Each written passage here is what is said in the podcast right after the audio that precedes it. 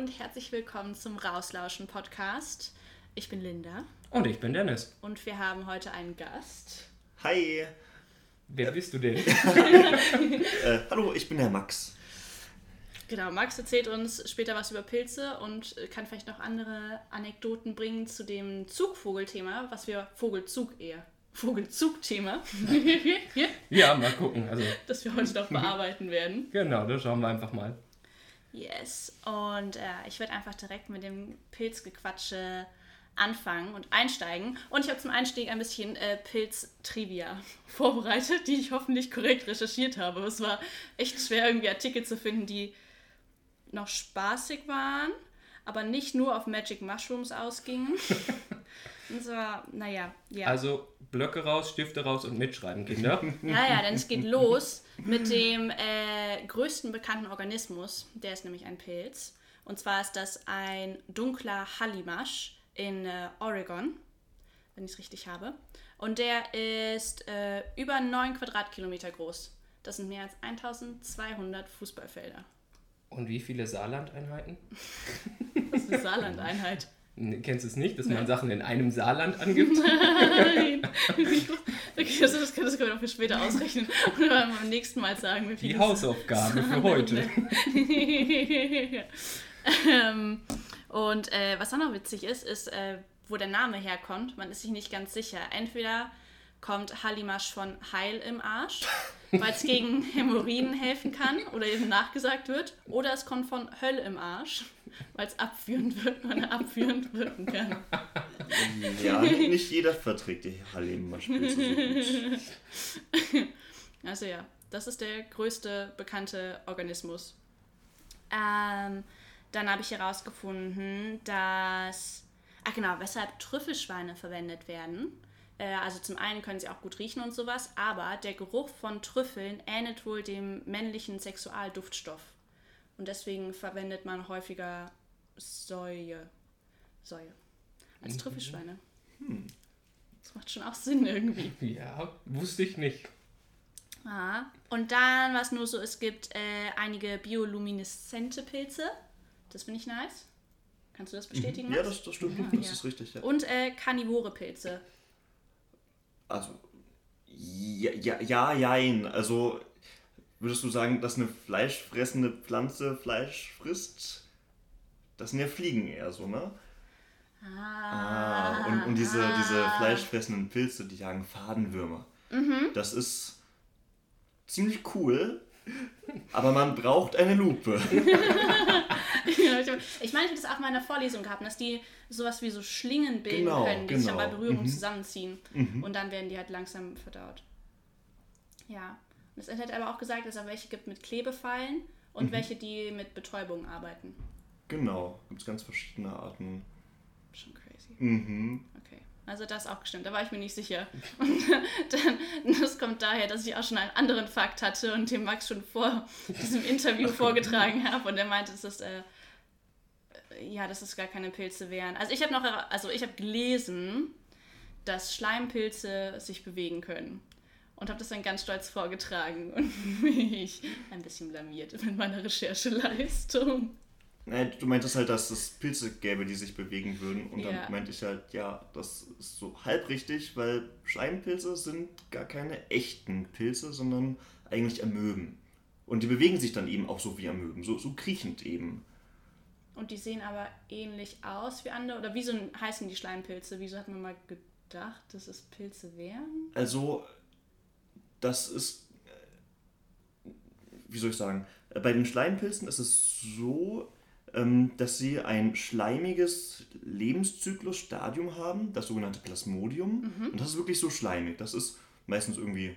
Also, manchmal sieht man das auch. Das ist so quietschegelb und das bewegt sich auch langsam, gerade wenn es mal ordentlich geregnet hat und sowas. Aha. Das ist ein ähm, ja, vielkerniger Organismus. Und wenn es dann wieder trockener wird, dann ist es so, dass dieser äh, Pilz äh, so stecknadelförmige Fruchtkörper bildet. Mhm. Die sehen so aus wie, wie Stecknadeln, aber und also so ähnlich wie kleine Pilze eben, aber das sind immer noch keine Pilze. Hm. Das sind dann eben eingekapselte Amöben. Und daher kommt das. Okay. Und das, Das- wusste man früher halt nicht. Crazy. Crazy, crazy. Ähm, und dann habe ich noch als Fun Fact. Was heißt als Fun Fact? Aber als interessante Sache. Aber ich glaube, darüber können wir auch eine eigene Podcast-Folge eigentlich machen. Über Mykorrhiza. Uiuiuiui. Theoretisch. Ich habe das Gefühl, es ist ein bisschen zu groß, um das jetzt wirklich anzuschneiden. Aber um so einen Überblick zu geben, das sind das ist Zusammenwirken von Pilzen und Pflanzen. Äh, zum Beispiel Bäumen, also gerade bei den Nadelwäldern, die es hier so in der Gegend gibt, sehr verbreitet.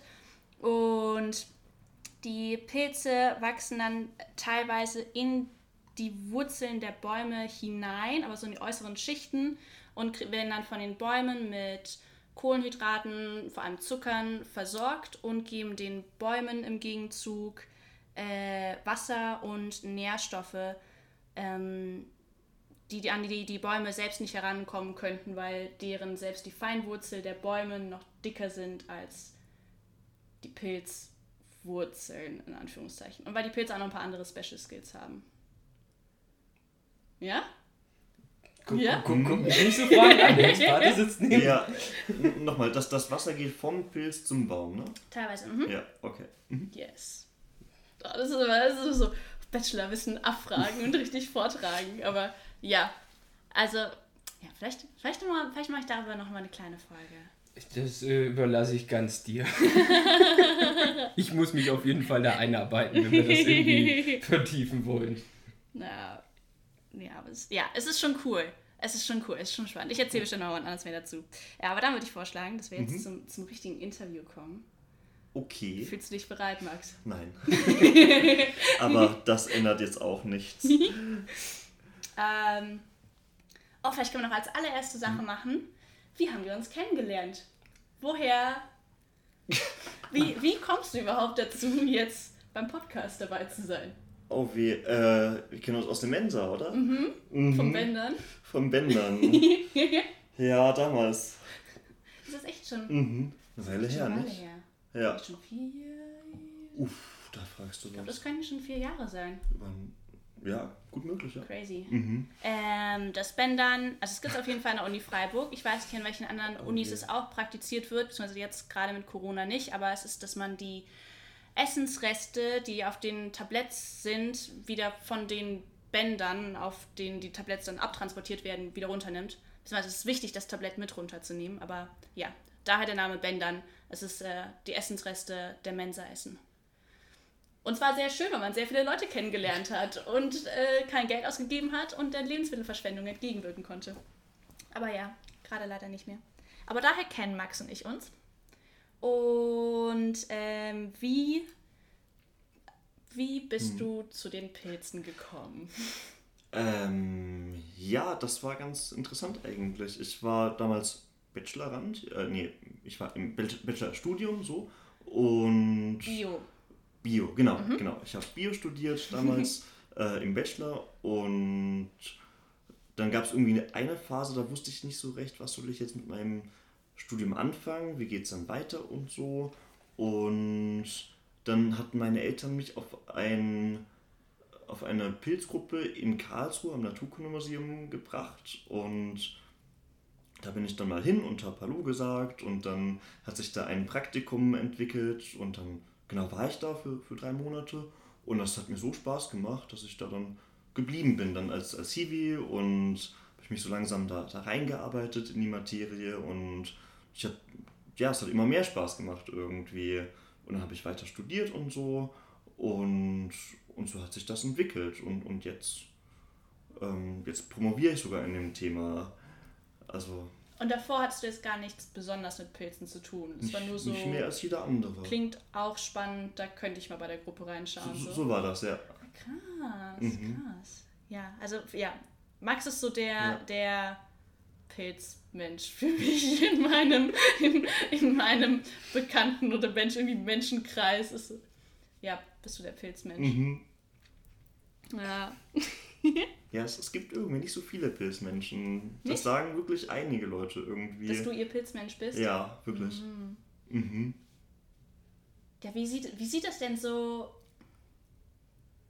wie sieht das denn dann so aus beim MykologInnen-Treffen? Oder wenn es nicht so viele gibt. So, was, was sind denn das Es- für es Leute? da, es ist super unterschiedlich. Aber man muss tatsächlich feststellen, dass die meisten Mykos irgendwie älter sind. Also das ist jetzt kein Rentnerverein, aber, aber die sind schon, also jetzt nicht, nicht so aus dem studentischen Milieu, würde ich Mhm, sagen. Ähm, genau, also das kann man schon, schon sagen. Und das sind viele ähm, Menschen, die einfach gerne irgendwie in der Natur sind.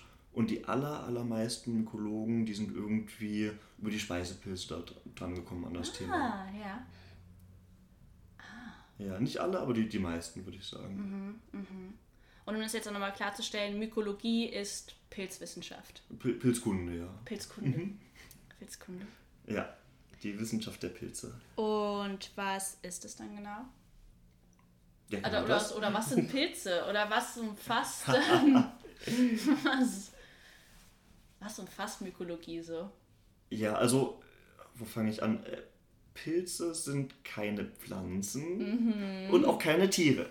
Pilze sind Pilze. Also sie bilden praktisch neben den ähm, Pflanzen und den Tieren ein eigenes Reich, jetzt taxonomisch äh, betrachtet.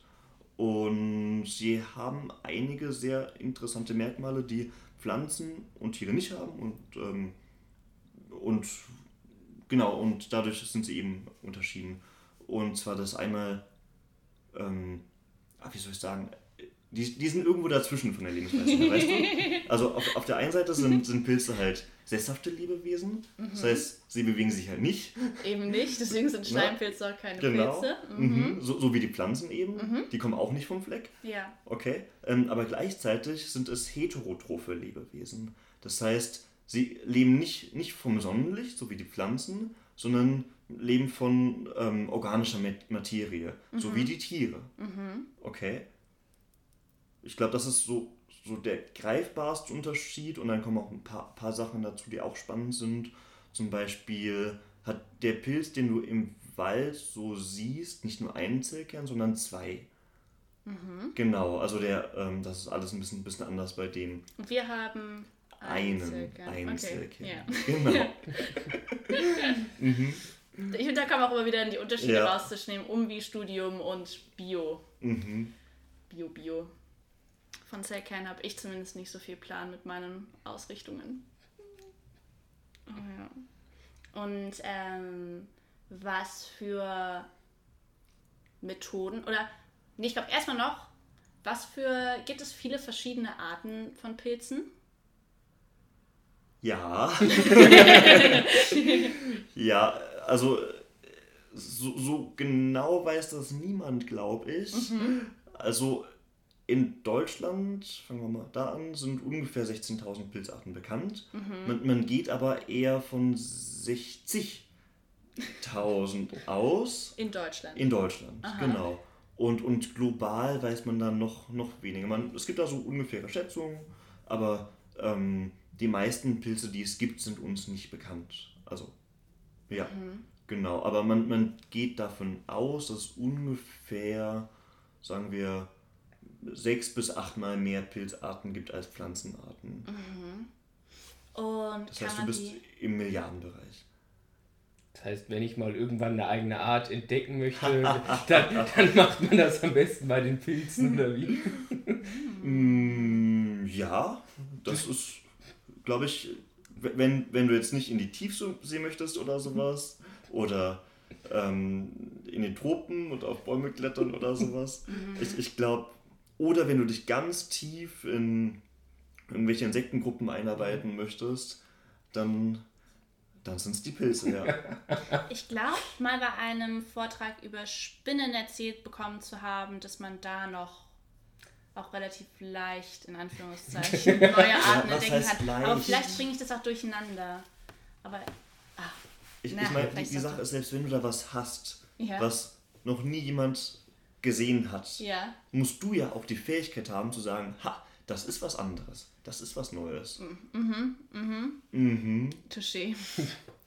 Und wie muss ich mir das so...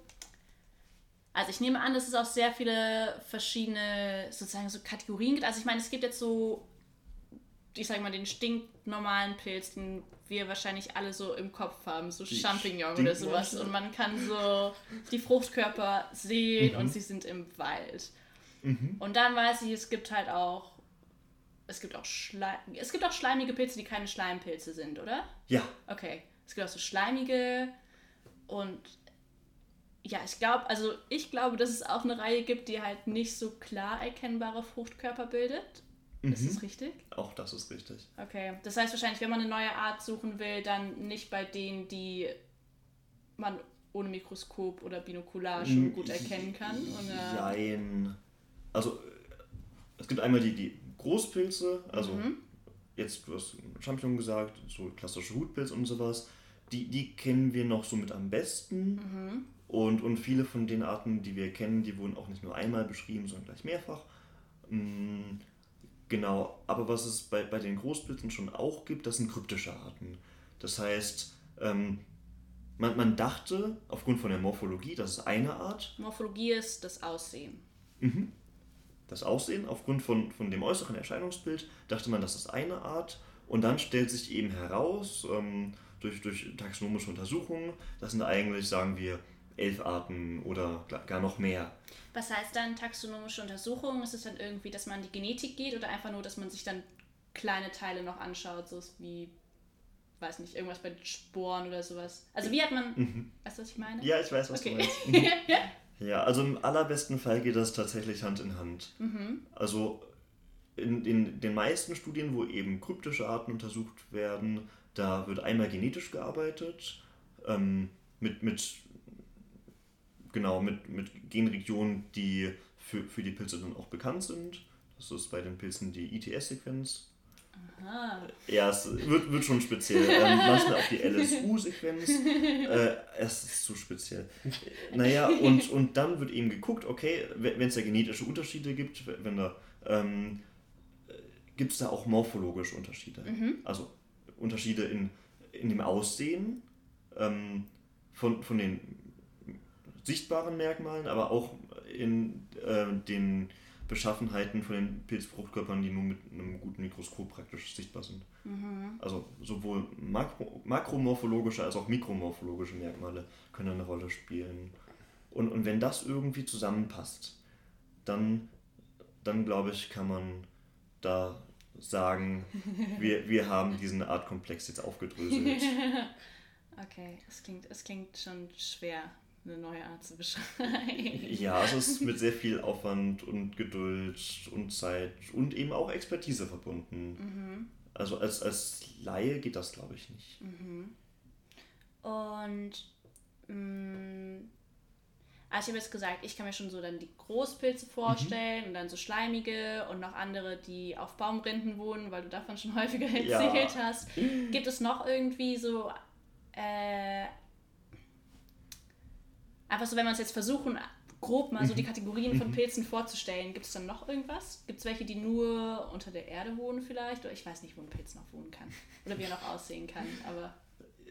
Ja, ich, ich meine, die Unterteilung ist natürlich künstlich in Großpilze und Kleinpilze, aber es gibt natürlich auch äh, Pilze, die so klein sind, dass du sie mit dem bloßen Auge nicht siehst. Uh, Ähm, Hefen zum Beispiel. Mhm. stimmt, stimmt. Hefen. Also die Bäckerhefe oder die, die Hefe zum Bierbrauen, das, das sind einzellige ähm, Organismen. Ähm, und wenn man an Pilze denkt, denkt man vielleicht auch an Schimmelpilze. Also Schimmelpilze, gut, ke- kennt man einmal als unangenehmen äh, Zivilisationsbegleiter, Kenne ich vor allem so, ja. aber es gibt auch Schimmelpilze, die, ähm, die uns was taugen. Zum Beispiel ähm, Penicillium camembertii, der, der Sch- Schimmelpilz auf dem Camembert-Käse. Zum Beispiel. Ich weiß nicht, was das ist auf, auf der Salami, aber auch das ist ein Pilz. Stimmt. Stimmt, dieser weiße Flammen da, ne? Ja, ja. Ja, genau. Oder, ach, wie hieß das nochmal? Dieses ähm, Sojaferment. Tempeh, glaube ich. Tempeh. Tempeh, ja. Ja. Das ist mhm. auch ein Pilz. Krass, das wusste ich nicht. Jetzt weißt du es. Okay. Ja, Genau, und dann gibt es natürlich Pilze, die bilden gar keine Fruchtkörper. Oder, ja, Wir halten fest, es gibt sehr viele verschiedene Arten von Pilzen, von nicht sichtbar bis Groß und essbar. groß und Wenn- essbar. wenn du das Ja. versuchst, groß und nicht essbar. Oder wenn ja, du das so versuchst zu unterteilen. ja, ja, es ist vielleicht doch keine, keine ganz so gute äh, Einteilung, aber ja. also erstmal intuitiv. Ja. Ich wollte mal so ein Bild schaffen. Von was Ja, reden wir mhm. denn eigentlich? Weil ich dann jetzt auch gerne zu den Arbeitsmethoden kommen würde. Also wie können wir uns vorstellen, wie man als pilzforschende Person so arbeiten könnte? Ja, das hängt natürlich davon ab, was du jetzt genau erforscht. Ne? Also ich glaube, ganz grob kann man unterteilen zwischen den, den Wald- und Wiesenbiologen und, und den Laborratten. Also ja, so, so wie überall in der Bio, nicht? Also es, es gibt halt die Leute, die, die sind halt viel draußen und versuchen irgendwie Zusammenhänge herzustellen zwischen der Umwelt und dem Arteninventar auf einer Wiese, in einem Waldstück oder in einem Apfel. Ähm, genau, das so, so das, das eine.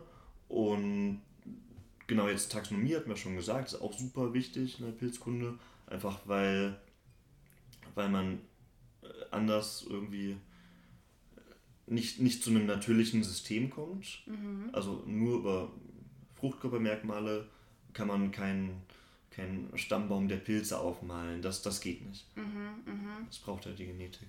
Und genau, und dann hast du halt wirklich auch viele Leute, die arbeiten im Labor mit, mit Pilzkulturen und arbeiten dann an, ähm, an Farbstoffen, an ähm, Antibiotika, an, an anderen, anderen Wirkstoffen.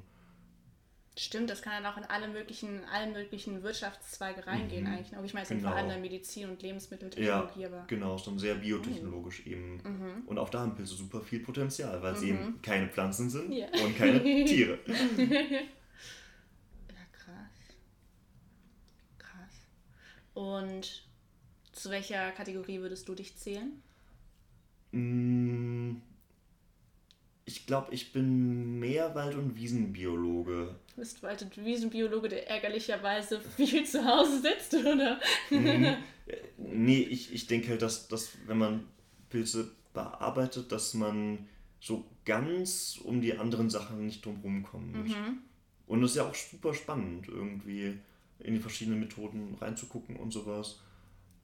Genau, aber manchmal, also komme ich halt mit meiner ähm, Artenkenntnis, mit meiner kleinen taxonomischen Expertise halt auch nicht weiter. Und dann möchte ich vielleicht doch irgendwas mal sequenziert kriegen, Ja. weil ich es halt ähm, anders nicht sicher ähm, hinkriege. Sequenzieren ist das genetisch analysieren lassen, sozusagen. Genau, genau. Also man sequenziert dann einen speziellen Bereich ähm, und gleicht diesen Bereich dann ab mit, mit einer Gendatenbank. Das ist bei den Pilzen, die ITS-Sequenz ähm, steht für Internal Transcribed äh, Spacer. Und das ist ähm, eine DNA-Region in der mitochondrialen DNA, die für ähm, die Ribosomen eben nicht kodiert, sondern zwischen der kleinen und der großen Untereinheit sitzt. Die, die kleine und die große Untereinheit von den Ribosomen in den Mitochondrien ist relativ, das sind beide relativ stark konserviert, weil die halt wichtig sind. Wenn das nicht funktioniert, funktioniert gar nichts. Ähm, Mitochondrien, Kraftwerke der Zelle. Ähm, aber diese Region dazwischen, die ist ein bisschen variabler und eignet sich dementsprechend relativ gut, weil du halt Anfang und Ende kennst äh, als genetischer Fingerabdruck. Darum, darum macht man das. Ich finde Genetik so verrückt und so spannend. Äh, ja. Crazy. Crazy, crazy. Ist es auch, ja. mhm. Ähm, weißt du, weil du jetzt auch von Taxonomie geredet hast und ähm, also ich setze mich auch mit Artenkenntnis auseinander und finde es sehr spannend. Das hat mich ja auch zum DJN gebracht. Ähm, und ich weiß jetzt, dass die Artengruppen, für die ich mich interessiere, die halt auch im Naturschutz relevant sind, so für Gutachten und sowas verwendet Mhm. werden.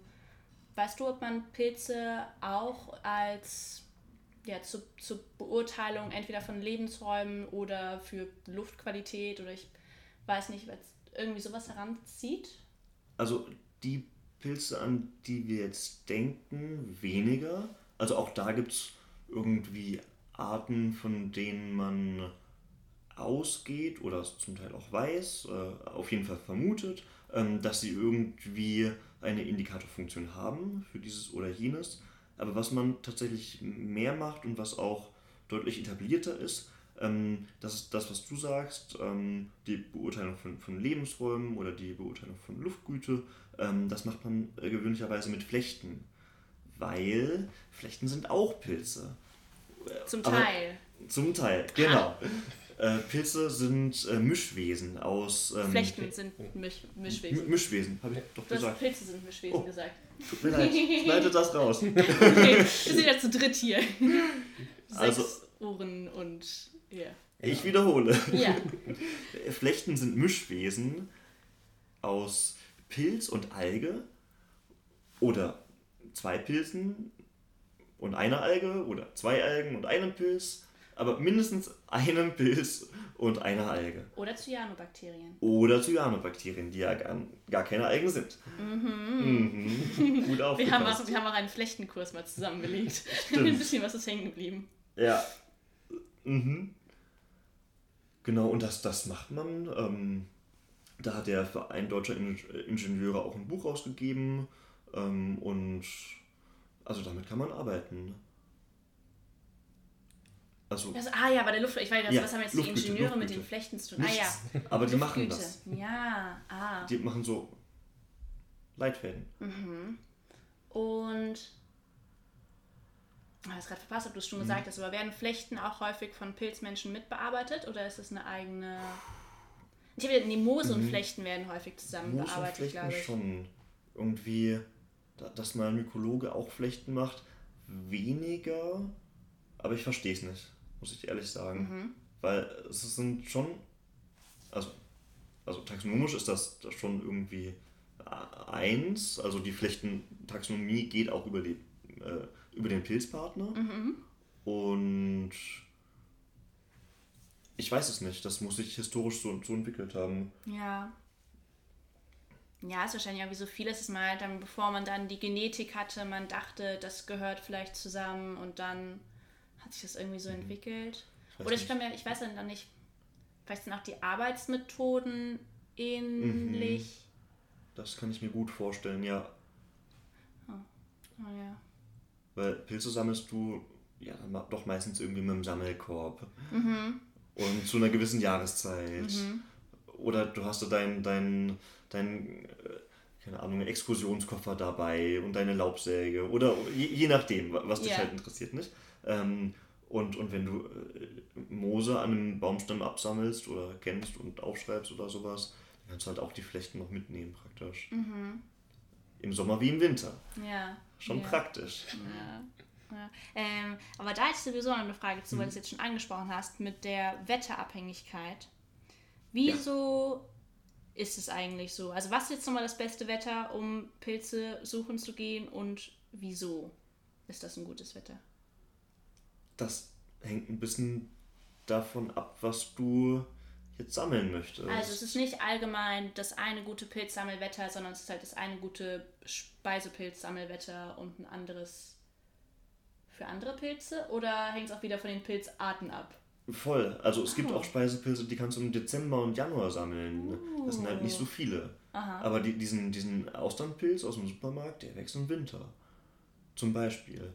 Ähm, aber die, die meisten Pilze, und ich glaube, darauf wolltest du hinaus, Ich weiß nicht. wachsen ja, schon, schon, meistens so im Herbst, also jetzt um die Zeit, Mhm. ähm, September, Oktober.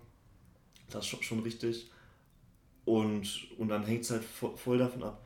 Ähm, also die Pilze, die irgendwie von toter organischer Materie leben, also von Totholz, von Streu, Mhm. die reagieren relativ schnell auf Wetterereignisse, meiner Erfahrung nach zumindest.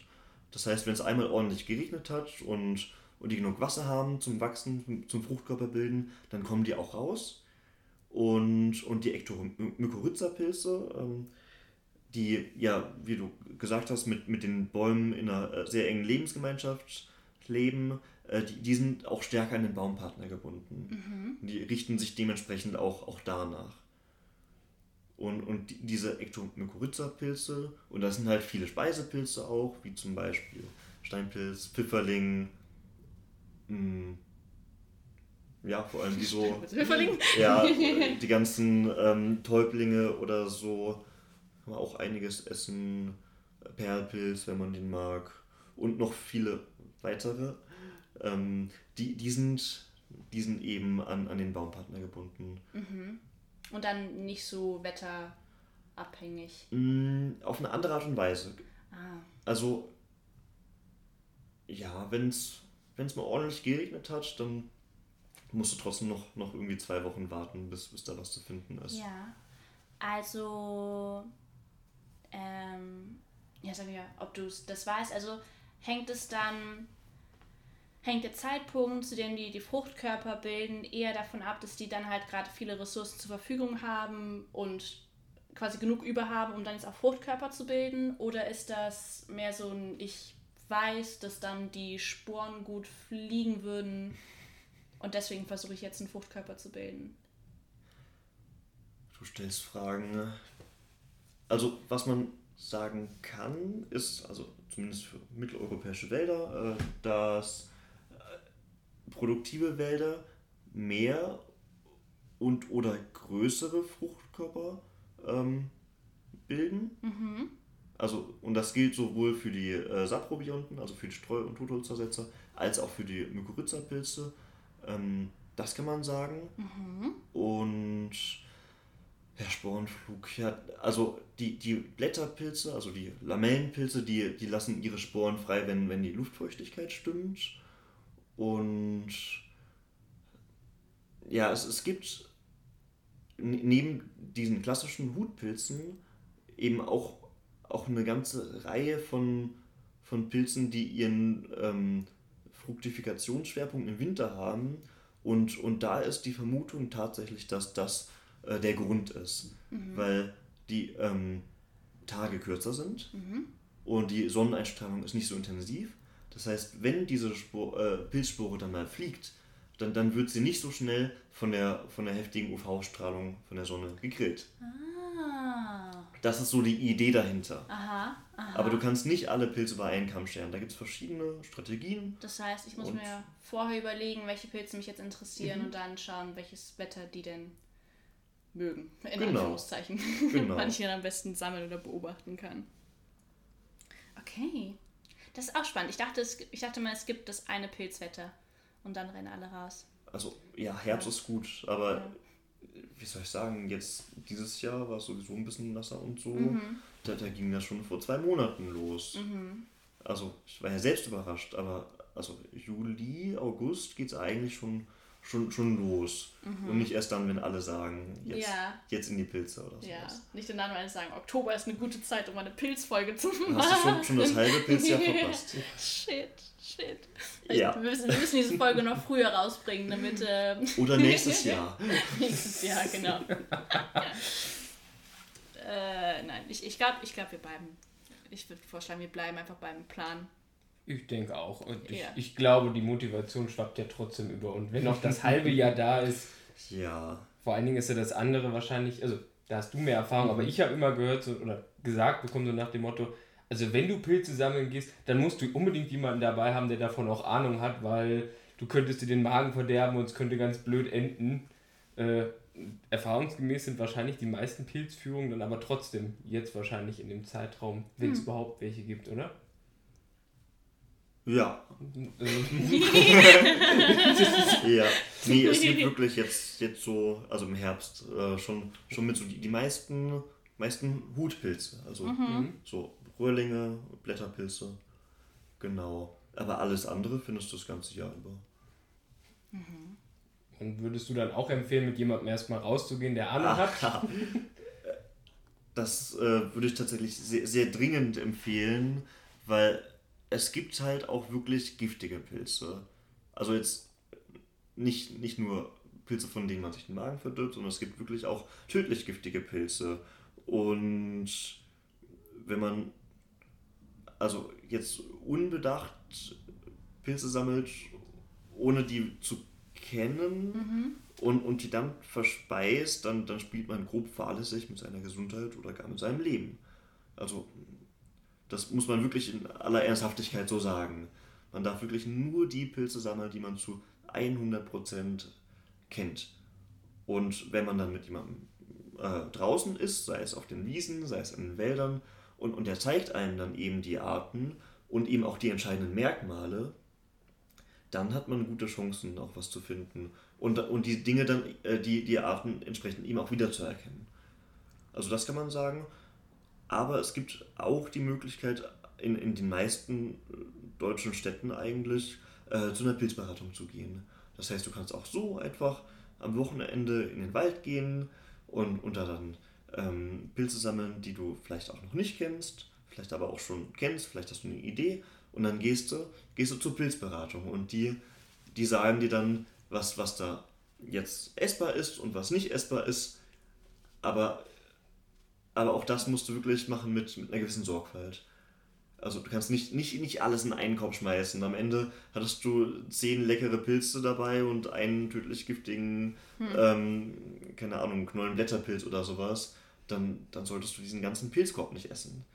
Also das, was du So kennst, giftig. so giftig. Krass. Ähm, das, was du kennst, kannst du, kannst du sammeln äh, zu einer gewissen Menge. Also ein Kilo pro, pro Tag und Person ist so, so der Richtwert. Ähm, und das, was du nicht kann, kennst, das solltest du dann eher, eher separat ähm, irgendwie eintüten oder sowas.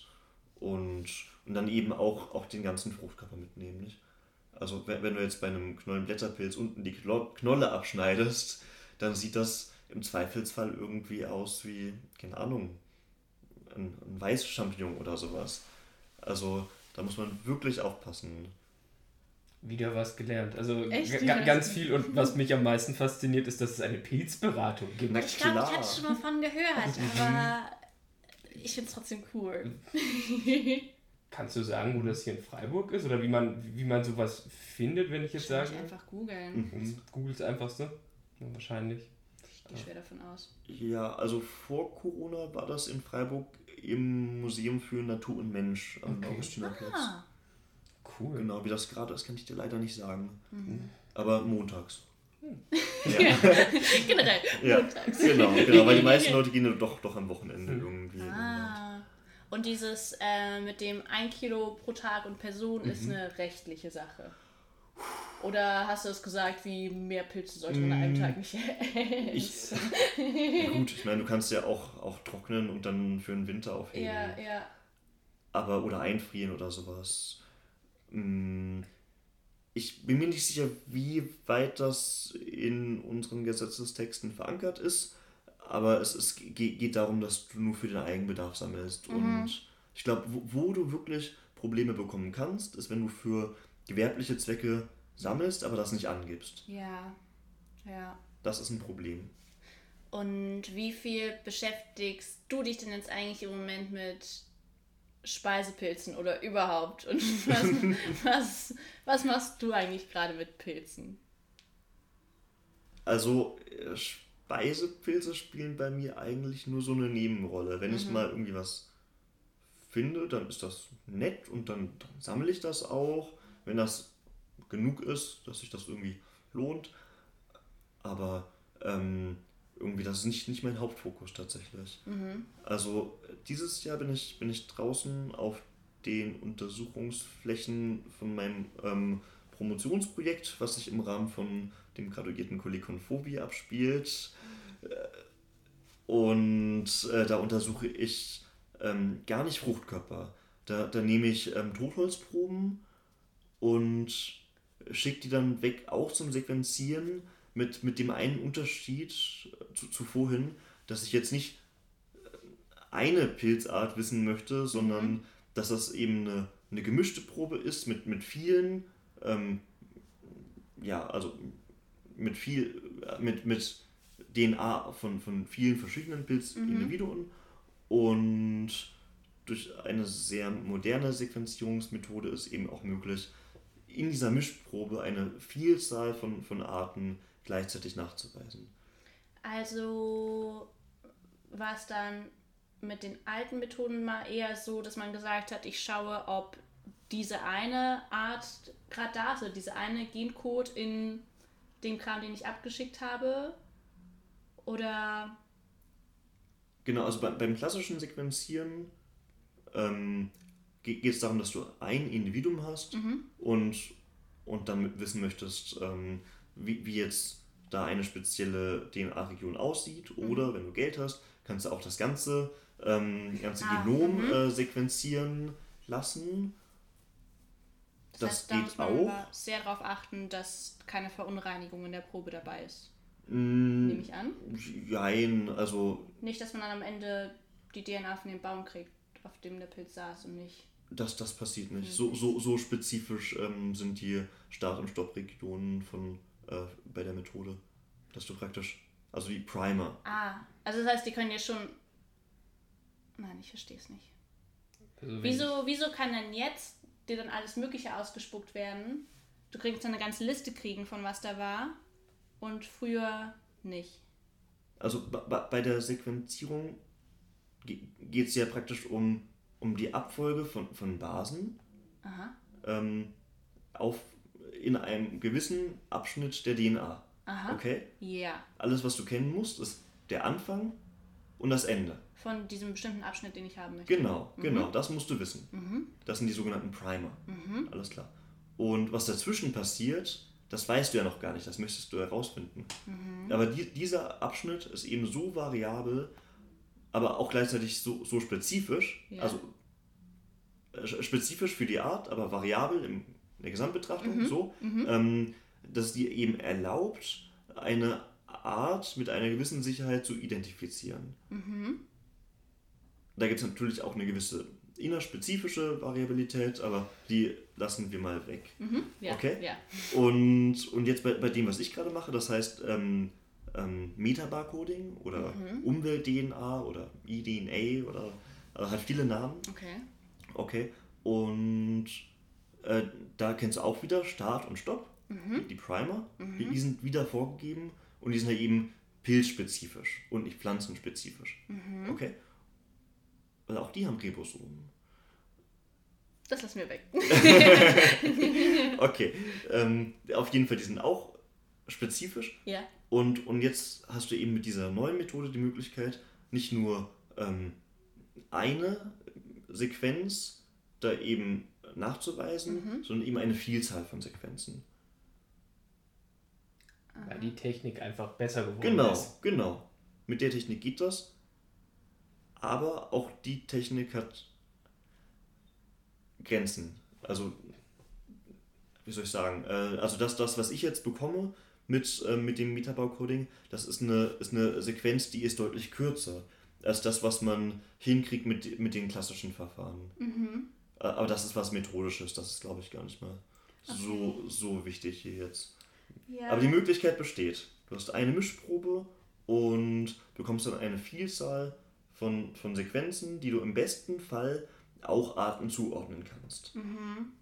Was heißt, früher wäre es dann so gewesen, dass wenn ich jetzt zwei Pilze vermischt hätte, Dann kriegst du den, der, uneindeutige. mm, also entweder du kriegst irgendwie, also normalerweise kriegst du dann tatsächlich den Pilz mit der, mit mehr DNA in der Probe. Ah, okay. Okay, dann habe ich jetzt den Unterschied Okay. verstanden. Ja. Alles klar. Sehr gut. Ein ganz kurzer kleiner Ausflug äh, Ein in, ganz in, in, kurzer in, die-. Welt der ja. Genetik. Es ist Okay, sehr, ja, sehr also, aber du technisch, musst sehr also- speziell. Ja, genetische Analysen mit deinen Pilzen. Naja, also das ist die, die Methode Mhm. und, und wa- was, was mich interessiert ist praktisch, ähm, also wie soll ich sagen, mich, mich interessieren äh, Muster in der, in der Artenvielfalt aktuell. Mir, mir geht es gar, nicht, gar nicht so sehr darum, was da jetzt genau ist. Dafür kann man die Methode auch verwenden, um irgendwie ähm, gezielt nach Arten zu suchen. Das geht auch, aber das ist gar nicht mein Fokus. Ähm, mir geht es um Muster und zwar möchte ich äh, praktisch in, in meinem Forschungsprojekt untersuchen, ob es einen Zusammenhang gibt zwischen der Strukturvielfalt in unseren Wäldern und der Pilzvielfalt. Mhm. Und, und da, da sind beide Möglichkeiten total legitim. Einmal die Fruchtkörperbeprobung, was man klassischerweise eben macht und auch schon seit geraumer Zeit. Und eben diese sehr neue Methode ähm, mit, mit, der, mit dem Metabarcoding. Aber beides hat praktisch das, dasselbe Ziel. Ja. Praktisch Zusammenhänge aufzudecken zwischen ähm, dem Strukturreichtum und äh, der Pilzvielfalt. Cool.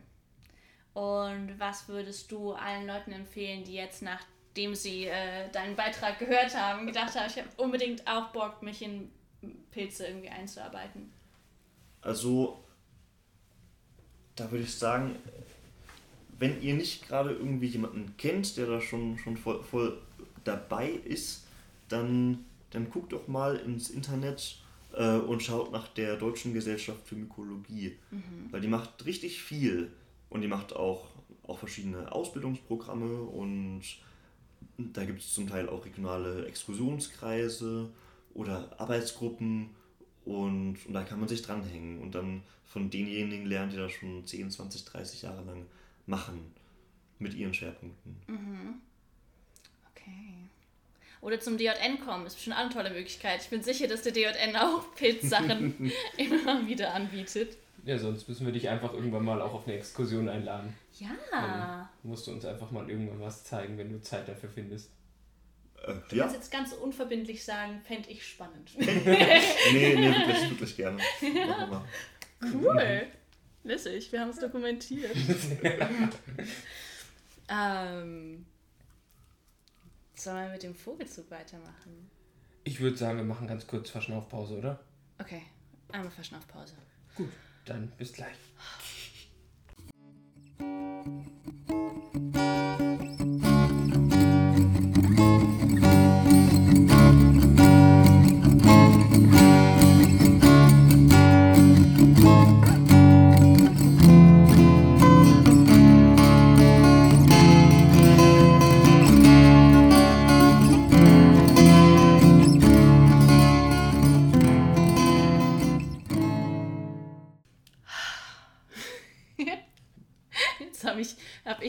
Genetikfragen ein bisschen verdaut. Ich hoffe, ihr auch. Und seid jetzt bereit für äh, frischen Wind um die Nase. So das Sprichwort, oder? Frischen Wind um die Nase? Wehen Ja, lassen? Wind um die Nase, Wind Wind um die Nase? Naja. Äh, irgendwie so. Mhm, Aber Wind ist gutes Stichwort, weil wir, wir wollen in äh, luftige Höhen und weiter reisen im Endeffekt. Äh, ja, wir kommen jetzt einfach noch zu was, wo ich mich ein bisschen mehr noch mit auskenne und äh, dachte mir, ich, ich lasse noch mal Wissen teilhaben. Äh, und zwar zum Thema Vogelzug. Also heute sind wir wirklich wissenstechnisch ganz tief unterwegs, heute mal nicht viel zum DJN. Aber jetzt ist gerade die Zeit, äh, der Vogelzug ist in vollem Gange. Und wir dachten, wir bringen da einfach ein paar Infos zu. Und äh, wenn ihr zwei irgendwie Fragen habt, dann schießt einfach zwischendrin los. Sollte es ab und zu mal die irgendwie rumklickern, liegt das daran, dass ich noch eine alte Präsentation auf habe, um meine Stichpunkte quasi so nebenbei zu mogeln. Und äh, also nur damit ihr da Bescheid wisst. Und jetzt starten wir da auch voll rein. Ha, perfekt. Genau, also zuerst mal so ganz allgemein ein paar Basic-Infos. Knapp drei Viertel aller Vogelarten der Welt ziehen hin und her. Das ist also ein ziemlich großer Das mehr als Teil. ich dachte. Ja. Wir kommen auch nachher dazu, dass es ein paar Vogelarten gibt, von denen wir immer denken, die ziehen gar nicht hin und her. Dabei ist das dann ein bisschen anders. Das kommen wir aber gleich dann noch zu. Ähm, genau, also so ungefähr drei Viertel aller Vogelarten. In Deutschland sind es sogar knapp 80 Prozent. Also wir haben wirklich nicht viele Vögel, die richtig, richtig standorttreu sind. Aber Details später. Und wenn man das versuchen will, so auf eine Zahl zu beziffern, sagt man roundabout ungefähr 50 Milliarden Vögel weltweit, die quasi jedes Jahr die Reise von entweder Norden nach Süden oder eben auch von Süden nach Norden antreten. Wenn wir uns quasi die Südhalbkugel vorstellen, ist das genau andersrum versetzt von den Zugrouten. Und in Europa haben wir so etwa 5 Milliarden Zugvögel, die jedes Jahr hier entlang ziehen. Und dann ist natürlich so eine der Grundfragen, warum machen die das eigentlich? Also wenn man sich das überlegt, das sind je nachdem welche Arten teilweise wirklich, wirklich viele Kilometer. Wie viel genau möchte ich noch nicht verraten, weil das nachher eine Quizfrage an die beiden wird. Alles klar. ähm, aber ja, warum nehmen die Tiere diesen Weg überhaupt auf sich? Und so der wichtigste Punkt dabei ist einfach der Nahrungsunterschied zwischen den Jahreszeiten. Also wenn man sich das vorstellt, im Winter, gerade so die nördlichen Regionen, wenn wir von der Tundra und Taiga sprechen, das heißt auch gerade so nördliches Russland zum Beispiel, da ist es unglaublich kalt, da liegt noch dick Schnee. Mal sehen, wie das mit den Jahren irgendwann mit dem Klimawandel ja. sich alles ändert. Aber im Moment ist es noch so, da könnte ja kaum ein Vogel überleben, da findet man kaum Nahrung. Aber wenn das dann im Sommer die paar Monate richtig aufgetaut ist, dann ist dieser Lebensraum darauf spezialisiert, Vollgas zu geben. Also da blüht und schwirrt und ist ein unglaubliches Leben unterwegs. Und die Vögel ziehen dann eben, nehmen diese Weiterreise auf sich, weil in Afrika beispielsweise, wo einige überwintern, da reicht die Nahrung nicht, um die Jungtiere groß zu bekommen. Also man kann als Elternteil da gut überwintern, aber gerade die jungen Vögel brauchen sehr, sehr viel tierische Eiweiße und Proteine. Mhm. Und dementsprechend ist dann halt diese große, summende Tundra- und Tigerregion im Sommer ein, absolutes, äh, ein absoluter Gaumenschmaus. Und dafür nimmt man dann die weitere Reise auf sich. Außerdem sind die Tage dann halt einfach ein Stück weit länger. Wer das mal kennt, also gibt ja teilweise im Norden wirklich Tage, da geht die Sonne kaum noch unter. Und das ist natürlich noch besser, weil dann kann ich den ganzen Tag futtern. Ich muss, kann den ganzen Tag irgendwie was sehen und ich meine, wer will nicht den ganzen Tag irgendwo rumlaufen und essen? Ja, ja. Dazu kommt relativ wenig Parasiten, einfach weil das Ganze halt jeden Winter auf Null oder auf nahezu Null wieder zurückgesetzt wird durch diese extremen Kältesituationen. Das mhm. heißt, meine Jungvögel haben auch nicht so Parasitendruck. Wer, wer mal Vogelnistkästen und ähnliches sauber gemacht hat, weiß, dass man das normalerweise auch im Winter macht, weil man sagt, okay, wenn einem dann irgendwas entgegenkommt, stehen die Chancen ganz gut, dass man nicht nachher sich überall juckt und kratzt, weil Vögel doch gar nicht so sauber sind, wie man das meistens hofft.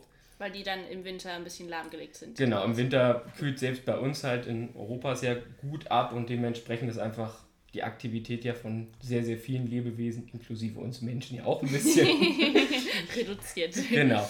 Und dazu kommt einfach die geringeren Prädatoren. Also mhm.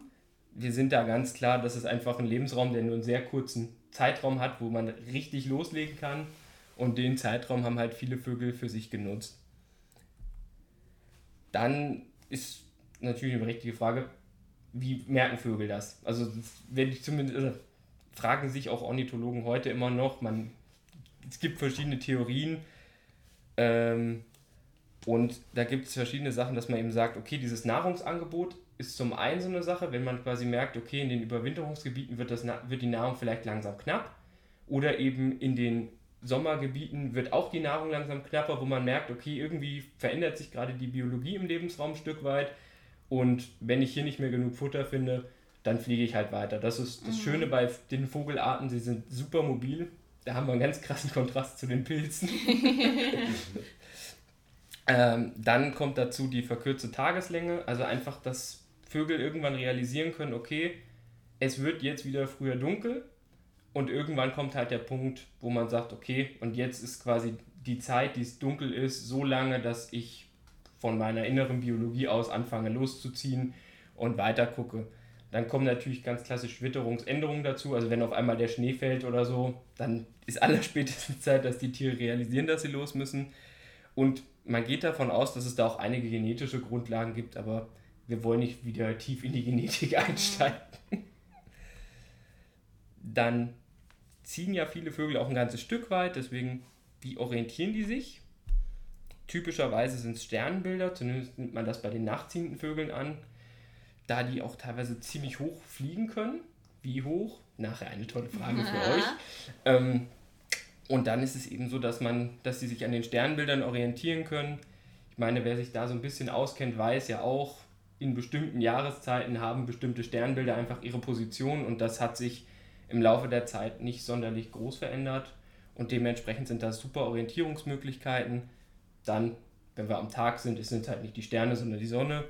Oder was es, mittlerweile, äh, was es auch gibt, sind wichtige Landmarken. Der Rhein zum Beispiel ist vom oben von der Vogelperspektive ja immer noch sehr gut zu erkennen, aber teilweise auch große Autobahnen oder so weiter, die halt einfach flussähnlich ja auch durch die Landschaft führen und die man von oben gut erkennen kann und einfach dann sagen kann, okay, wenn ich immer beispielsweise der A5 folge, komme ich ja irgendwann Richtung Süden raus. Aber der Rhein wäre halt so eine ganz traditionelle Sache. Aha. Und dann noch ein Stück weit das Magnetfeld, was Vögel an verschiedenen Sinnesorganen wahrnehmen können, um sich danach eben auszurichten. Ja, und jetzt kommen wir schon zum Teil Rekorde im Vogelzug. Ich habe noch eine Ja, Frage. klar. Ähm, weil du gesagt hast, bei den Gründen für einen Vogelzug hast du jetzt vor allem über die oder halt den Mhm. hohen Norden geredet. Aber nicht alle Vögel fliegen ja im Sommer dahin, oder? Also da kommt es ein bisschen drauf an, wo gucken wir quasi hin. Mhm. Im Endeffekt ist das zum Beispiel in Nordamerika ja trotzdem von den klimatischen Strukturen ein Stück weit ähnlich. Also auch im, im höchsten Kanada wirst du diese ähnlichen Klimabedingungen haben und dann wird halt im Zweifelsfall nicht in Afrika überwintert, sondern eher in Südamerika oder in Mittelamerika und wird dann eben aber auch gen Norden gezogen und andersrum ist es, wenn wir auf die Südhalbkugel gucken, halt einfach nur ein Stück weit umgedreht, weil ja da Sommer und Winter in dem Sinne vertauscht sind. Und dann haben wir aber auch relativ ähnliche Zugzeiten. Also Was heißt, sollte ich davon ausgehen, weil ja 80% der Arten in Deutschland ziehen, mhm. Dass 80% Pi mal Daumen der Vögel, die ich bei mir in Freiburg beobachten kann, im Sommer eigentlich auch gar nicht hier sind, sondern noch weiter in den Norden fliegen. Also da kommen wir nachher zu, wie das Ah. aussieht mit Vögeln, die du hier im Winter siehst und ob die im Sommer auch hier sind oder nicht. Mhm. Aber da bist du genau auf dem, auf dem richtigen Trichter, dass Okay, man okay. halt. Aber da kommen wir gleich Kommen wir nochmal. später zu. Alles klar, sehr gut. Genau, jetzt kommt erstmal der lustige und interaktive Teil, nämlich Yay. Rekorde im Vogelzug. Aha. Ihr dürft schätzen. Äh, hier haben wir jetzt, äh, genau, zuerst mal die weiteste Zugstrecke für alle, die das nicht sehen können. Hier haben wir jetzt eine Küstenseeschwalbe abgebildet. Es ist äh, ein gar nicht so großer Vogel, so ich, ich sage mal, für, damit man es grob vorstellen kann, eine sehr zierliche Möwe. Ich wollte sagen, es sieht schon Möwen. Ich, ich finde, es sieht mehr für die Laienperson, die ich bin, mehr wie eine Möwe denn eine Schwalbe aus. Genau, also es ist eine, sehr, nennen wir es einfach eine sehr zierliche Möwe mit schwarzem Kopf und rotem Schnabel und die hält eben den Rekord für die weitesten Zugstrecken. Und jetzt dürft ihr mal raten, wie, wie weit glaubt ihr fliegen die? Wie weit können die so ziehen? Kilometer kann ich gar nicht schätzen. Ich könnte sagen, ver- vielleicht von versuch's einem einfach Ort mit zum Region. anderen. Das ist, Ich, ich würde sagen mehrere tausend.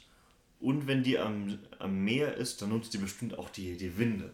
Mhm, also Winde sind ein ganz wichtiges Thema beim Vogelzug. Also da gibt es viele Vögel, die wirklich das auch abpassen können, die dann merken, okay, wir haben hier jetzt Luftdruckveränderungen und die dann auch ganz gezielt sagen können, jetzt gehen wir quasi in diese Höhenschichten, um diesen Luftstrom mitzunehmen, weil das sind... Also, wir kommen gleich dazu, wie weit es ist, aber wenn wir das laufen müssten, also wir bräuchten den ein oder anderen Müsli-Riegel, um das zu Also schaffen. ich würde jetzt mal sagen, so weit wie dann halt von der Tundra Taiga Mhm. Bis in die Sahara. Ich, ich glaube, sie machen, nutzen wirklich diesen Rückenwind Mhm. und, und ich glaube, dass die irgendwie ein bisschen im Kreis fliegen. Ja, also es geht schon gar nicht so schlecht. Äh, Und ungefähr 16.000 Kilometer. Ah, jetzt Das hast du- geschummelt. gut abgelesen. Aber ja, also der, es ist tatsächlich so, man hat, also man hat das feststellen können, es gibt Vögel, die brüten in der Arktis und überwintern in der Antarktis. Das sind es in also, der Antarktis so viel zu. Okay, Fische gibt's da.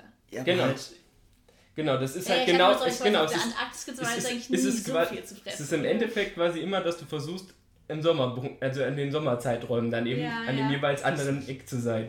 Also es sind teilweise bis zu 16.000 Kilometer, die eben so ein Vogel, ja, wie groß sind die? Vielleicht so 30, 40 Zentimeter oder sowas, Mhm. die die wirklich jedes Jahr zurücklegen. das ist sportlich. Also deswegen so, da brauchen wir ein paar Müsli-Riegel, um das zu schaffen.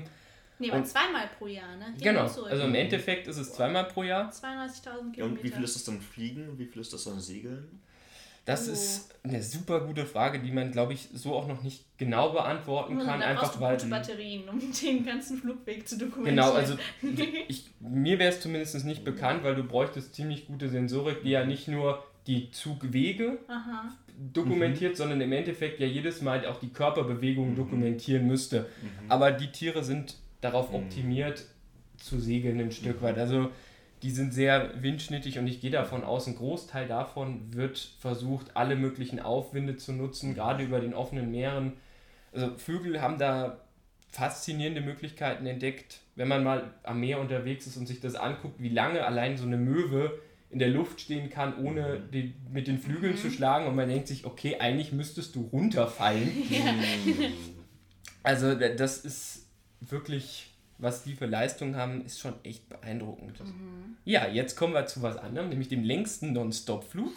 Der ist relativ frisch, also ich meine letzten Herbst aufgestellt worden, wenn ich mich nicht ganz irre. Aha. In dem Fall eine Pfuhlschnepfe äh, ist ein verhältnismäßig kompakter Vogel, würde ich wahrscheinlich sagen, mit recht langem Schnabel, ist wahrscheinlich auch so knapp 40, 50 Zentimeter groß, jetzt nicht auf Zentimeter genau festlegen, aber ihr dürft mal raten, ja, wie, wie lange hat der Vogel das quasi nonstop in der Luft geschafft? Wie, welche also Strecke hat er so zurückgelegt? Der längste dokumentierte Nonstop-Flug hm. eines Individuums. So. Genau, also, okay. also in Kilometern, nicht in, in Zeiteinheiten. Genau, in Kilometern. Weil die 16.000 Kilometer waren nicht am mhm. Stück, sondern es waren schon immer mal auch Zwischenlandungen. Aber mhm. da haben wir quasi jetzt die Rekordhalterart, die das, was hat dieser Nonstop geschafft? Auf jeden Fall, wenn ich mir den so anschaue, hätte ich nicht gedacht, dass der einen Rekord hält im längsten Nonstop-Flug. Hm. Also mehrere Tage, schätze ich. Ich verrate nichts. Und wie schnell ist das Ding? So windschnittig sieht das ja nicht aus. Ne? Geht. Ja, man muss bedenken, beim Fliegen ist natürlich der ganze Körper auch ein bisschen ja. aerodynamischer. Ja. Das ist. Hm. Also ja, auf, die, auf dem Foto steht der Vogel gerade, deswegen. Mhm. Das ist unsere Überlegung. Also ich habe keine Ahnung, ich sage jetzt einfach mal 500 Kilometer. Hätte ich auch gesagt, so, so die Größenordnung. Dann sage ich 450. Mhm. Dann sage ich ja. 550. Okay. Wir sind so bei 11.600 Kilometer. Dann bin ich näher dran. ja, also. Heftig. Genau. Das ist wirklich das, was man unterschätzt, was Vögel, also was das für eine Leistung ist, okay. was manche Vögel mhm. hinkriegen. Also in dem Fall war es so, man hat diese Fuhlschnepfe mehr oder weniger auch so einen kleinen Rucksack mhm. aufgesetzt mhm. gehabt mit einem Sender ähm, und hat halt dokumentiert, die ist von Alaska mhm. durchgeflogen bis Neuseeland. Mhm. Weil da, mhm. also die mhm. Flugroute war halt ja. immer übers Wasser, da gab es nichts, okay. wo sie hätte landen können. Ja. Jetzt ist mal eine ganz, ganz blöde Frage. Ich, ich als Mensch, ich brauche ja meinen Schönheitsschlaf. Mhm. Wie, wie ist das mit den Tieren? Also die doch eigentlich auch. Aber die, die können noch... auch so halb halb abschalten. Genau, das ist wie man das vielleicht auch von Delfinen kennt. Also Vögel können das auch, die können quasi mit dem halben Gehirn mhm. schlafen und mit dem anderen sind sie noch wach mhm. und können das eben auch hin und her switchen. Das also, ist praktisch. Das ist sehr. Wäre ganz cool, wenn wir das auch öfter könnten. Ja, aber ich weiß nicht, wie, wie, hm. wie produktiv man auch sein muss. Ist ja in unserer Gesellschaft alles auf Produktivität ausgerichtet. Wie produktiv ich da mit einem halben ja, Gehirn wäre, was ich dann so tun könnte in der Zwischenzeit, weiß ich nicht. Ja, das hm. ist. Also das muss man ist, ist eine schwierige Sache. Aber ja. Und was halt noch dazu kommt, also das ist ein extremer Energieverbrauch, mhm. den diese Tiere haben. Und was man auch festgestellt hat, ist, dass die teilweise anfangen, äh, Darm und ähnliches zu verdauen. Also wenn die Energiereserven, die an sich an Fettreserven aufgelegt, äh, also aufgebaut ja. sind, dann geht es danach erstmal irgendwie an teilweise innere Organe wie halt oh. Darm und ähnliches, was dann mit verdaut wird, weil man einfach Irgendwo muss genau, herkommen. irgendwo muss die Energie herkommen. Ich habe die Alternative, oh. entweder das geht mit weg und ich kriege Energie oder ich plumps halt vom Himmel ins Meer. Das muss und wehtun. Hm. ja, aber sie müssen irgendwie auch eine Fähigkeit gefunden haben, das ein Stück weit zu regenerieren, ja. weil sonst wäre es ja langfristig ein ziemliches Problem. Also was die teilweise wirklich schaffen und wenn man sich überlegt, so ich möchte jetzt keine Prognose abgeben, aber der Vogel, ja, Vielleicht hat er ein Kilo oder so. Ich möchte jetzt nichts Falsches sagen, deswegen mhm. müsstet ihr das im Zweifelsfall selbst mal bei Wikipedia, Google, wie auch immer nachgucken, bevor ich hier jetzt irgendwelche Quatschangaben mache. Aber ja. sonderlich schwer ist der jetzt auch mhm. nicht. Und dafür halt echt ein Energieumsatz, wo wir neidisch sein könnten. Mhm. Hut ab. Ja, dann kommen wir jetzt zu einem weiteren Vogel. Ihr dürft erstmal schätzen, wo würdet ihr das grob zuordnen, vielleicht ohne zu gucken? Ne, ganz. Genau. eine Gans und der namensgebende Teil sind quasi die Streifen am Hinterkopf. Also, Streifengans? genau, das ist eine So Streifengans. Manchmal ist es Vögel bestimmt ganz Mhm. easy. Und ähm, ja, also für alle ZuhörerInnen ist es im Endeffekt einfach eine graue Gans mit einem weißen Kopf und zwei schwarzen Streifen im Nacken. Also wirklich relativ simpler Vogel. Und diese Gans hält den Höhenrekord, wenn es um das Ganze geht. Jetzt dürft ihr schätzen. Wir, wir haben ja schon jetzt ein paar Mhm. Extreme mitbekommen. Was glaubt ihr, wie hoch kö- können diese Gänse fliegen? In Kilometern weiß nicht. Ich, ich sag mal, die können über den Himalaya fliegen. Ich sag mal, die können über Mount Everest fliegen. Ich, ich glaube, wie, wie hoch fliegen unsere Flugzeuge? Auch über Na, das musst du auch wissen. Verrat nichts. Ich- den. Verrat Also, nichts. ich, ich weiß echt nicht. Irgendwas zwischen 9 und 12 Kilometer? Ich weiß es nicht. Soll ich mal nachschauen, Aber hoch über, Mount über Everest den, ist, damit wir es vergleichen den können? großen Berg. Den großen Mhm. Berg? Den großen Berg. Ihr seid auf jeden Fall Ja. sehr, sehr gut auf dem richtigen Weg. Also, denn- wenn ich jetzt irgendwo hinfliege, dann könnte ich so eine Gans sehen aus dem Flugzeugfenster. nicht. Also wir sind dabei, äh, so bis zu 9000 Metern Flughöhe können diese Streifengänse erreichen. Und wie ihr schon genau richtig Mhm. gesagt habt, die kommen in Asien vor und fliegen in ihrer Darüber. Zugzeit über den Himalaya. Mhm. Also über die größten Gebirge, die wir halt so bei uns auf der Welt rumstehen haben. Und äh, ich finde es immer sehr beeindruckend, wenn man sich überlegt, da oben muss es unglaublich kalt sein. Mhm. Es gibt kaum noch Sauerstoff. Also wenn man sich überlegt, was diese ganzen Bergsteiger im Himalaya alles an Ausrüstung brauchen. Ja, und dass sie aber auch nur so einzelne Schritte tun können. Mhm. Und Genau. fliegt einfach. Und, und diese Gans zieht dann mehr oder weniger so noch relativ entspannt über den vorbei. Mhm. Das muss, glaube ich, also. das ist schon krass. Voll. Äh, Ich habe genannt, Mount Everest ist 8848 Meter hoch. Ja, ja, guck an, dann Ja. ist das doch Passt schon das? Kommen die sogar über den drüber? Genau, also wenn man sich das überlegt Mhm. und da oben noch dann in dem Sinne sportlich zu, Ja. Leistung zu haben, indem man da rüber fliegt, Ja. finde ich immer sehr beeindruckend. Ja, und dann haben wir noch, äh, nachdem wir viele Rekorde Ah. haben, die längste Zeit in der Luft nochmal eine der Seeschwalben, also wieder so ein bisschen, ich sag mal, Möwenähnlich, aber diesmal etwas dunkler. In dem Fall müsste es die Rußseeschwalbe sein, wenn ich mich jetzt nicht völlig vertue, aber ich bin mir nicht mehr 100%ig sicher. Aber ihr dürft raten, wie lang kann so ein Vogel quasi permanent in der Luft sein? Also, Ich meine auch Geschichten gehört zu haben, dass manche Vögel quasi ihr ganzes Mhm. Leben in der Luft sind. die Und sich auch in der Luft paaren. werden. Ja, das mit, dem, das mit dem Brüten ist eine Sache. Aber ich glaube, Ja. dass sie auch in der Luft paaren können, habe ich mal gehört. Ähm, dann ist die Frage. Aber das würde dann bedeuten, dass die Männchen ja zum Beispiel die ganze Zeit fliegen könnten. Ja, oder sie müssen auch Futter ranbringen. Mhm. Ja, Weil irgendwer muss ja im Zweifelsfall die Eier auch bebrüten. ja. Also ich gebe einen Tipp, es ist nicht 150 Jahre. Okay, ich glaube auch nicht, dass Seeschwalbe 150 Jahre alt Also ich würde sagen, mehr, mehrere Wochen. Z- Zwei Wochen würde ich tippen. Ich sag sechs Monate. Was? Ja, also ihr unterschätzt Vögel, das ist echt noch ein Problem. Was? Ich dachte, ich habe es mittlerweile. Also es sind bis zu drei Jahre, die diese Vögel in der Luft bleiben können. Und das ist genau der Punkt. Also die fressen in der Luft, die schlafen in der Luft, die kommen nur noch zum Brüten an Land. Und da wird auch die Paarung in der Luft vollzogen. Also das sind wirklich Wow. Wenn man sich das von uns überlegt, also allein drei Jahre am Stück laufen zu sollen, dann, das ist ja unmöglich. Und dann im Zweifelsfall noch nebenbei irgendwie alles andere, was man so im Leben macht, noch nebenbei machen. Äh, ich glaube, das wird schwierig. So. Genau, jetzt würde ich, glaube ich, einfach nur ganz kurz, also es gibt verschiedene Zugstrategien. Darauf gehen wir jetzt gar nicht im Detail ein, weil sonst wird es viel zu lang. Aber nur damit ihr es gehört habt, es gibt quasi unterschiedliche Wege. Die einen fliegen eher an der Küste lang, die anderen nehmen so ein bisschen die Alpen mit und fliegen da drüber oder fliegen auf der anderen Seite runter. Jetzt, wenn wir uns nur unsere europäischen Zugvögel angucken. Es gibt auch welche, die ziehen dann zum Beispiel eher Richtung äh, Osteuropa und überwintern dann zum Beispiel in Indien. Also da gibt es super viele Wege. Damit wir da nicht zu weit reingehen, lassen wir das. Da kommen wir jetzt ganz kurz noch zu dieser Unterteilung. Wie sieht es eigentlich aus mit Vögeln? Was gibt es da für Möglichkeiten? Es gibt diesen kleinen Teil, diese 20%, das sind die sogenannten Standvögel. Das heißt, die sind das ganze Jahr im selben Habitat. Da wäre zum Beispiel eines der besten Beispiele Elstern. Hat vermutlich fast jeder schon mal gesehen irgendwo. Machen auf jeden Fall einen Haufen Krach. Und wenn man darauf achtet, die sind auch im Winter da, wo sie im Sommer normalerweise rumhüpfen. So, das ist sind sogenannte Standvögel.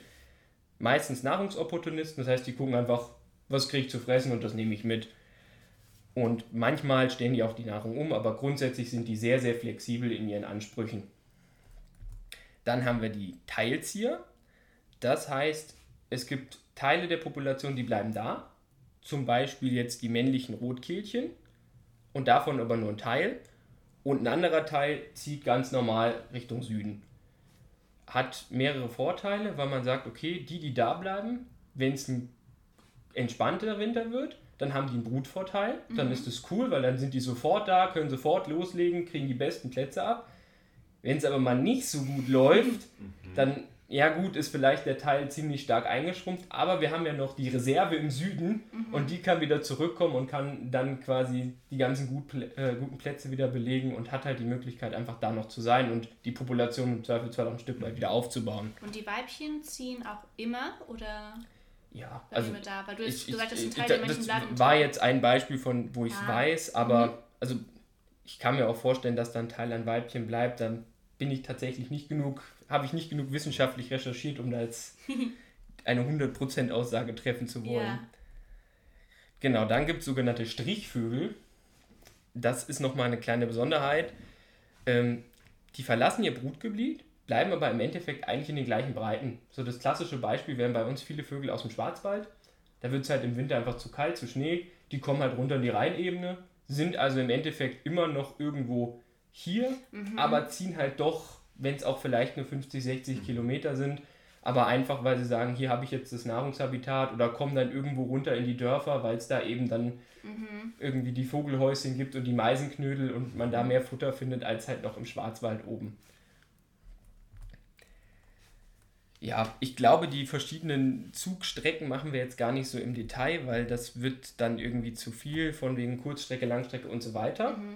Aber wo wir vorhin ja waren, war diese Geschichte von, wenn ich jetzt Vögel hier sehe, wo sind die eigentlich im Sommer, beziehungsweise wo gehören welche Vögel hin? Und das ist so, es gibt viele Vögel, die nur Teilstrecken ziehen.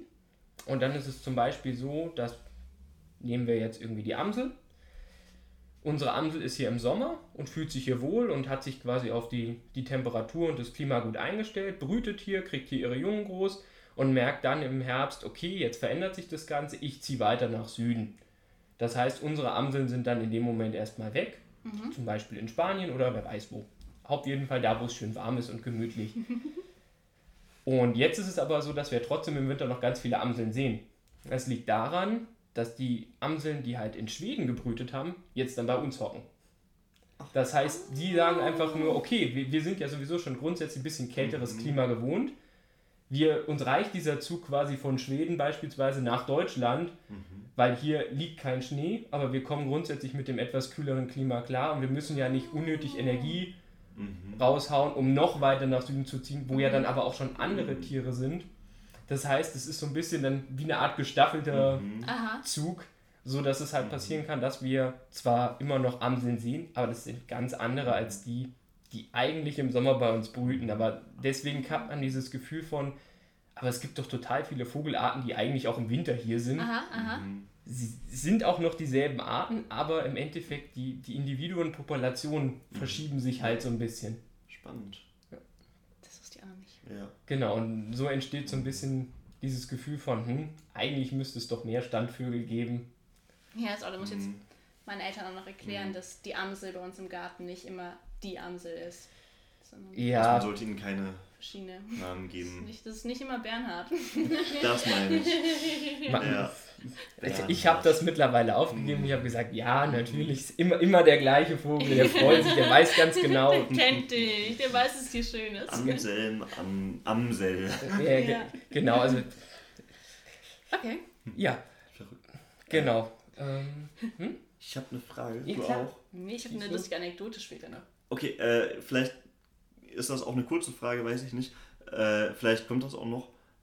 Aber wie, wie ist das jetzt so, wenn es wärmer wird? Ähm, reagieren die Zugvögel da irgendwie drauf? Oder du meinst jetzt so im Sinne des langjährigen Klimawandels? Oder? Ja. ja, Also da genau. gibt es schon Beobachtungen, dass es Vögel gibt, die deutlich früher ziehen, weil sie eben merken, okay, es funktioniert. Ein ganz typisches Beispiel was man immer mehr sieht, wenn man darauf achtet, ist zum Beispiel Störche, die jetzt auch im Winter hier irgendwo in den, im Schnee rumstapfen. Zum Teil liegt es daran, dass sie gefüttert werden. Das ist ziemlich, also ich persönlich finde es ein ziemlich großes Problem, weil ich sage, man trainiert ihnen etwas ab, was die Natur eigentlich über Jahrhunderte und Jahrtausende antrainiert hat, nämlich diesen Zug, ähm, weil man dann irgendwie im Winter dann noch zufüttert oder im Sommer und quasi diese Tiere, die eigentlich mhm. längere Strecken ziehen, jetzt hier an den, den Standort festsetzt. Ähm, aber es gibt auch andere Vögel, die das mittlerweile ganz gut raus haben und gibt zum Beispiel auch Vögel, die damit ein Problem haben, denn der Kuckuck ist so ein typisches Beispiel dafür, was gern genannt wird. Der Kuckuck braucht ja gewisse Vögel, wo er quasi seine Eier mit drunter mogeln kann. Ja. So, die Wirtsvögel, die haben das mittlerweile ein bisschen mitbekommen mit dem, es wird früher warm. Das heißt, die haben jetzt im Zweifelsfall auch nur sieben Tage ihren Zug so ein bisschen nach vorne verlegt mhm. über, über die letzten Jahre. Mhm. Das heißt aber, der Kuckuck kriegt das Problem, dass die Vögel teilweise schon geschlüpft sind, wenn der halt seine Eier legen möchte. Oh no. Ergo kriegt er die Eier nicht mehr so gut unter und hat da echt ein Problem. Also der, mhm. den könnte man als Verlierer des Klimawandels bezeichnen, wenn man möchte, weil er echt, also noch hat er es nicht hinbekommen, sich in der Form anzupassen, mhm. wie es seine Würzvögel sind. Und das ist mhm. so eins der typischen Beispiele, was man da gerne nimmt, wenn es um mhm. Klimawandel geht. Du wolltest noch eine Anekdote erzählen. Ich wollte eine Anekdote okay. erzählen. Ähm, was das äh, mir auch in der Vorlesung, die mir, die Anekdote, die mir auch in der Vorlesung gezeigt wurde.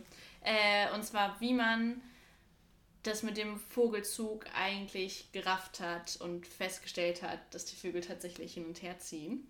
Und zwar gab es auf jeden Fall einen Storch, der rausgestellt ist. Das kann auch gut an mehreren Stellen passiert worden sein, äh, passiert sein aber der wurde, ähm, ach, wie rum war das jetzt? Also auf jeden Fall kam der in Deutschland wieder an und hatte einen Speer im Hals. Hat aber noch gelebt und ist dann mit diesem Speer geflogen. Und ich meine eben, dass er den Speer dann irgendwo in Afrika abgekriegt hat. Aber deswegen, also zum einen war es dann so, okay, der, der ist jetzt hier und hat einen Speer von woanders im Hals. Und zum anderen konnte man den halt auch gut wiedererkennen. Und dann sehen, dass er immer weg war und dann tatsächlich wiedergekommen ist. Genau. Also hm. das ist, ist, Crazy, ist tatsächlich auch ausgestellt, dass hier dieser afrikanische Speer quasi, der da, das war so der erste Moment, wo man gemerkt hat, okay, weil ne, früher war eine der Theorien, dass man gesagt hat, die buddeln sich im Schlamm ein mhm. oder so oder verwandeln sich in irgendwas. Also das, das war lange ein Irrglaub, weil man halt nicht, man hat gesagt, okay, die, die überwintern irgendwo als ich kenne es von der Nordsee als Muscheln beispielsweise, weil da dann manche Muscheln, also eigentlich Krebse aussehen, als hätten sie statt Fangärmchen so kleine Federchen, die da rausgucken. Man hat dann gesagt, ja, da schlüpfen dann später, da schlüpfen dann die Enten und die Gänse irgendwie raus.